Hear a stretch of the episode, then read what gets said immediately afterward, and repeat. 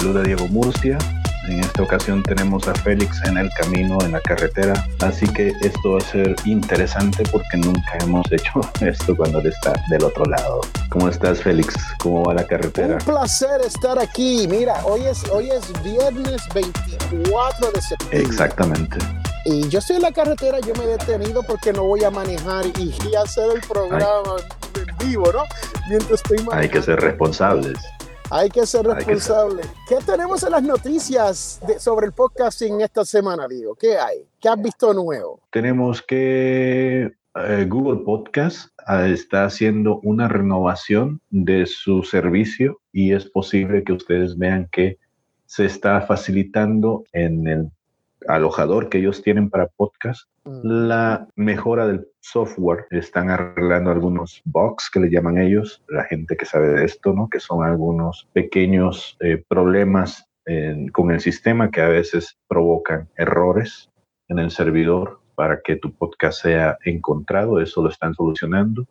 También dice que Spotify ha sido criticado por promover un podcast de un comediante de la extrema derecha, que esto es algo interesante que a, propósito me gustaría traer la colación ahora con uno de los temas relacionados con la creación de contenidos que hoy quiero que toquemos. Esto de la censura en cuanto a los podcasts, esto es un tema interesante en el sentido de que es algo nuevo. Cuando comenzaron los podcasts, pues se supone que esto fuese gratis, abierto y para escuchar el tema que tú quisieras. Y ahí es donde yo digo, deberíamos de estar censurando a los podcasters, ya sea de izquierda o derecha o del tema que a uno no le guste, ¿no? Piensa usted que, que esté escuchando o viendo esto. ¿Cuál es su opinión? ¿Deberíamos de censurar a un creador de contenido porque no nos gusta su mensaje o su mensaje es uno de división o es uno en el cual puede ser religioso, puede ser,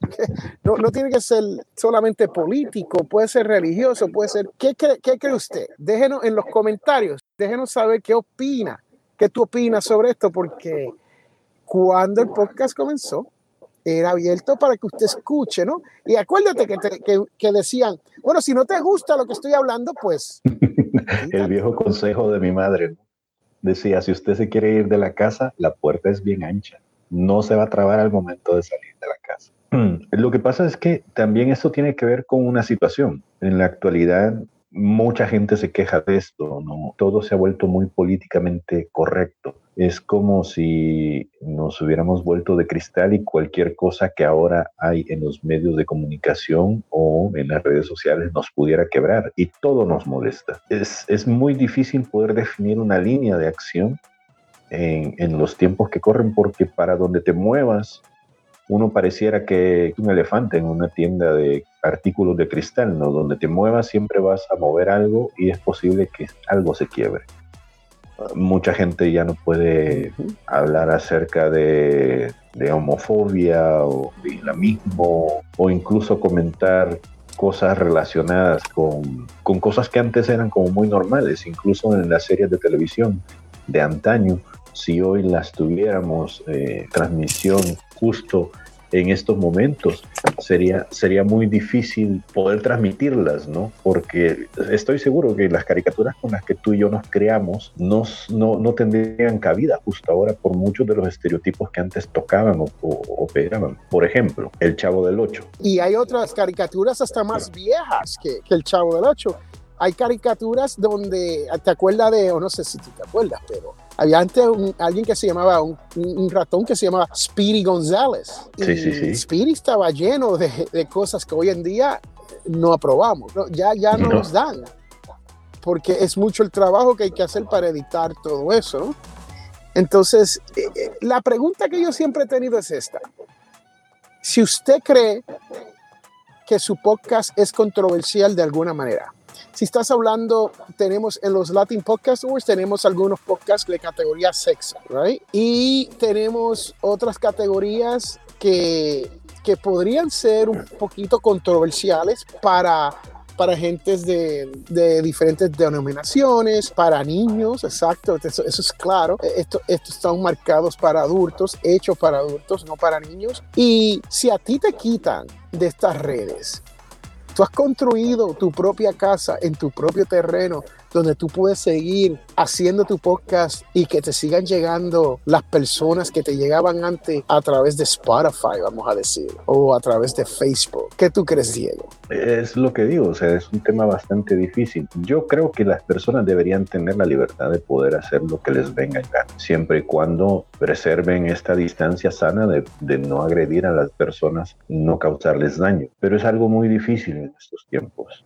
yo creo que más bien correrá en cuanto a cuáles son los valores que yo quiero construir y que quiero transmitir. Si soy fiel a esos valores, pues supongo que no importa lo que la gente me diga, yo siempre voy a tener una opinión y, voy a tratar de construir mi mundo alrededor de ello. ¿Qué tenemos hoy en cuanto a algo técnico del podcast, Diego? ¿Qué tienes planificado? Bueno, esto no es tan técnico que digamos, pero bueno, te planteo la situación. Ambos hemos trabajado realizando trabajos para otras personas. Eso lo hacemos a menudo. Sí. El pan nuestro de cada día. Así que nos generamos nuestro dinero. Así mismo es. ¿Alguna vez te has topado? Yo hasta ahora no lo he, lo, no he tenido la oportunidad para poder toparme, pero siempre estoy al pendiente de esto. ¿Alguna vez te has topado con una oportunidad que te ofrezca mucho dinero, pero que podría estar en contravención, contra, en contravención de tus valores. Es decir, imagínate una persona que es muy demócrata trabajando como productor de un podcast, en este caso para el nunca bien ponderado Donald Trump. ¿Te sentirías cómodo? Porque por la plata baila el mono, dice. ¿Qué harías en ese caso? Wow, eso mira, esto todo depende de los valores de, la, de cada persona individual, ¿no? Cuando se viene a tomar ese tipo de decisión porque hay, hay ciertas cosas que uno puede trabajar y modificar y justificar, pero hay otras que definitivamente no se pueden, pueden modificar ni justificar.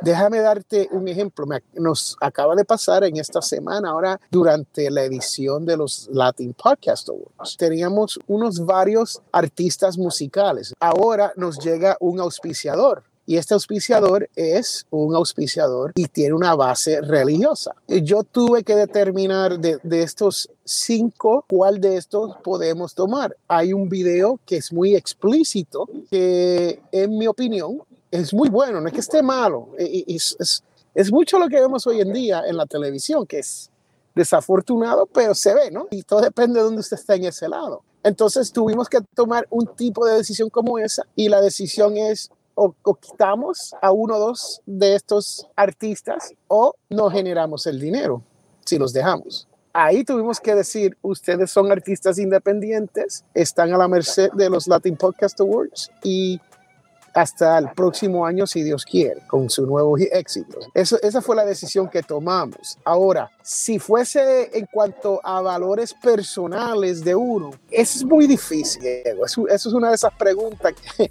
hay que preguntarle a, la escucha. Tú que estás aquí, el podcaster que está aquí, que tiene experiencia con eso, ¿qué crees usted sobre, sobre este segundo tema? Tenemos dos temas hoy interesantes y son temas controversiales, son temas que podemos hablar todo el día sobre eso y definir en muchas maneras, porque esa es la realidad. Uno nunca sabe cómo piensa una persona en cuanto a, a, su marca y a sus convicciones personales y qué tipo de dinero te hace cambiar.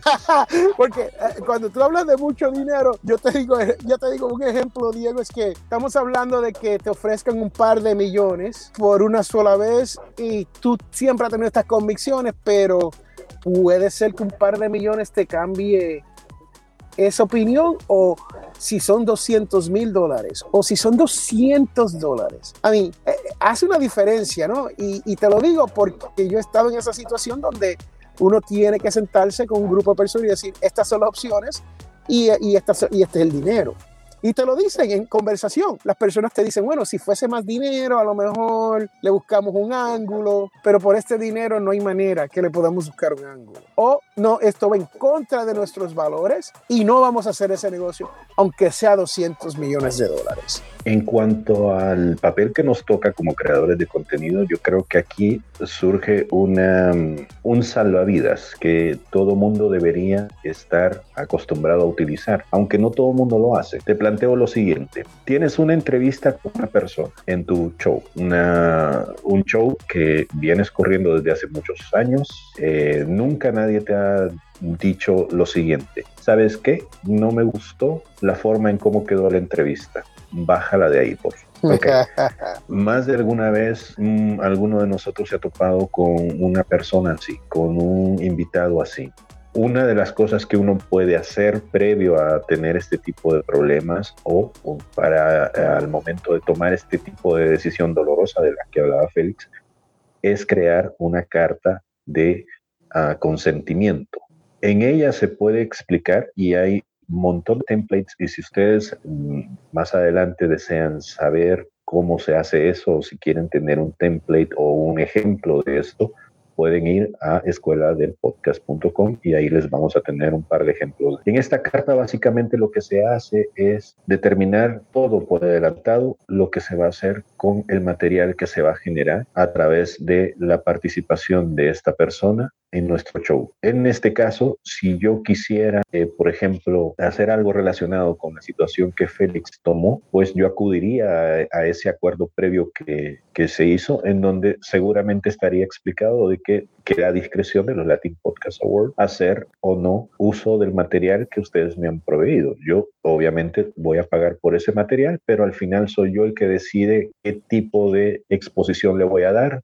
cuánto tiempo y si surge algún inconveniente como para no publicarlo, yo soy el único que va a tomar esa decisión de poder hacerlo así. Si ustedes igual eh, consideran que vale la pena considerar la, la buena vibra entre el invitado al programa, pues simplemente le hacen caso, le dicen, ok, mira, ¿qué partes fueron las que no te gustaron? Negociemos. Y si al final es imposible negociar y no queda otra forma más que liberar esa entrevista de ahí, baja. Pero una forma legal en que ustedes pueden tener para poder escudarse es esto, es la carta de entendimiento que se hace previo a iniciar cualquier tipo de conversación con una persona.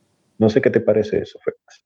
Bueno, sabes, Diego, que es buena idea que nosotros pongamos muchos más de estos templates, no, no tan solo de releases, pero de contratos y otros, otro material que puede utilizar el podcast el podcaster en esto de la escuela del podcast. Así que lo vamos a hacer disponible para ustedes porque nosotros utilizamos esto todos los días. Todas las personas que hacen negocio con los Latin Podcast Awards filman un release al final de la registración. Usted sabe, Diego, que la, eh, todo el que al final yo tengo el release y entonces yo digo, ¿estás de acuerdo? Y lo único que tengo es sí en yes. No tengo ni un no. ¿Por qué no tengo un no? Porque si su, su contestación es no, entonces usted no someta ese release, no somete esa registración y se acabó, right? Pero si hacemos el acknowledgement. Tienes que apretar, apachar el botón de sí o yes. Si no, no va a entrar. Lo mismo con los artistas que se estoy hablando. Ellos firmaron release antes de nosotros a tomar decisiones, ¿no? nosotros nos guardamos ese derecho de poder, de poder poner la, entrevista en nuestras plataformas o en cualquier otro de, de nuestros negocios. Eso es parte del release. So, Diego, vamos a hacerle los templates disponibles bajo recursos a las personas, los vamos, eh, a medida que va pasando el tiempo, los vamos a ir subiendo para que el podcaster tenga no tan solo los releases, pero contratos. Hay, veces, no hay veces, cuando se trata de auspiciadores, nosotros les le enviamos como un proposal. Y en el proposal te decimos, mira, por ser auspiciador, usted obtiene esto, esto, esto, esto y esto. Y nosotros tenemos estos derechos y esto te cuesta usted. Tenemos todos estos documentos, los vamos a hacer disponibles en la escuela del podcast.com. Si quiere, pase por allí para que vea lo que estamos construyendo en, la escuela del podcast.com. Yo creo que templates son súper importantes. Ya yo, hoy en día sin, sin releases y sin todo lo que yo le acabo de mencionar, nosotros no hacemos negocio Y eso me recuerda a una otra cosa que em, nosotros venimos implementando también desde hace un par de años. Yo no sé si recuerdas que batallamos un poco porque no había como una idea de cómo aplicarlo al podcasting.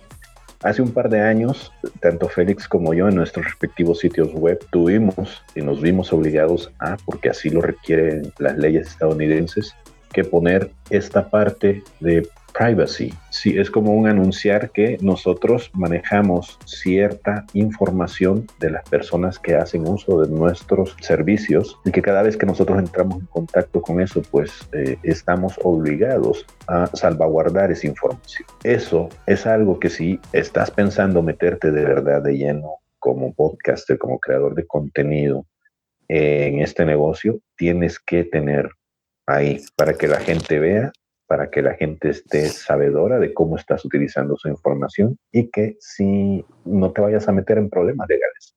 Si alguna vez llega a suceder que tienes uno de estos clientes complicados. ¿Y qué ocurre, sabe? Tener clientes que a veces no están satisfechos porque tienen una una visión diferente a lo que tú estás tratando de hacerle o no ha habido buena comunicación al principio sobre los parámetros de lo que se va a crear, eso ocurre y ocurre no mucho, pero cuando ocurre usted quiere estar preparado con algún documento sobre cómo, cómo manejar todo esto que ya estipulado y que esté firmado por ambas partes. Porque yo también tengo, tan solo, no tan solo tengo mis derechos, pero yo igual los derechos de los creadores de contenido porque para mí es importante no quitarle derechos a ninguno de los creadores de los contenidos. Y muchas veces cuando ocurrió mucho con Spotify, cuando comenzaron con Anchor, que ellos tuvieron que amendar su contrato cuando usted firma. Es más, yo me quejo de esto porque muchas personas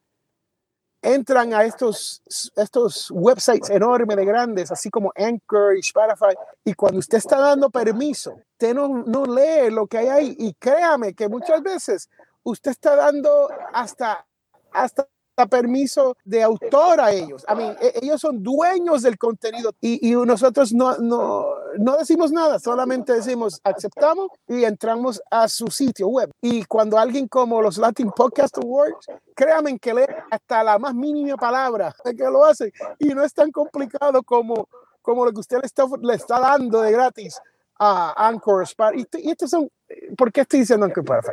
A estas compañías, porque no es tan solo Google es igual, Facebook es igual, Instagram es igual, todos donde usted está construyendo es lo mismo. No, estoy, no quiero sacar a Anchor ni a Spotify porque no es, no, es, no es justo. Son todos. Y créame, léalo. Si usted, si usted baja cualquier app hoy en día, tiene que aceptar sus términos y si usted lee esos términos, mete miedo eso. Y la pequeña gran moraleja de todo esto es que uno tiene que estar sabedor de cuáles son las leyes con las que va a enfrentarse, ya sea en este país o en el país de origen de creador. sobre todo que ahora estamos tan internacionalizados que uno podría estar realizando una entrevista en Puerto Rico desde El Salvador uno debería tener en cuenta ese tipo de legalizaciones, perdón, de legislación que hay en los respectivos países. ¿Y por qué digo esto? Y yo sé que mucha gente, a lo mejor por ser una cuestión muy engorrosa, decide obviar este tipo de cosas como la que hablaba Félix. Uno no lee la letra chiquita de las cosas que descarga su celular. ¿Por qué? Porque es demasiado largo.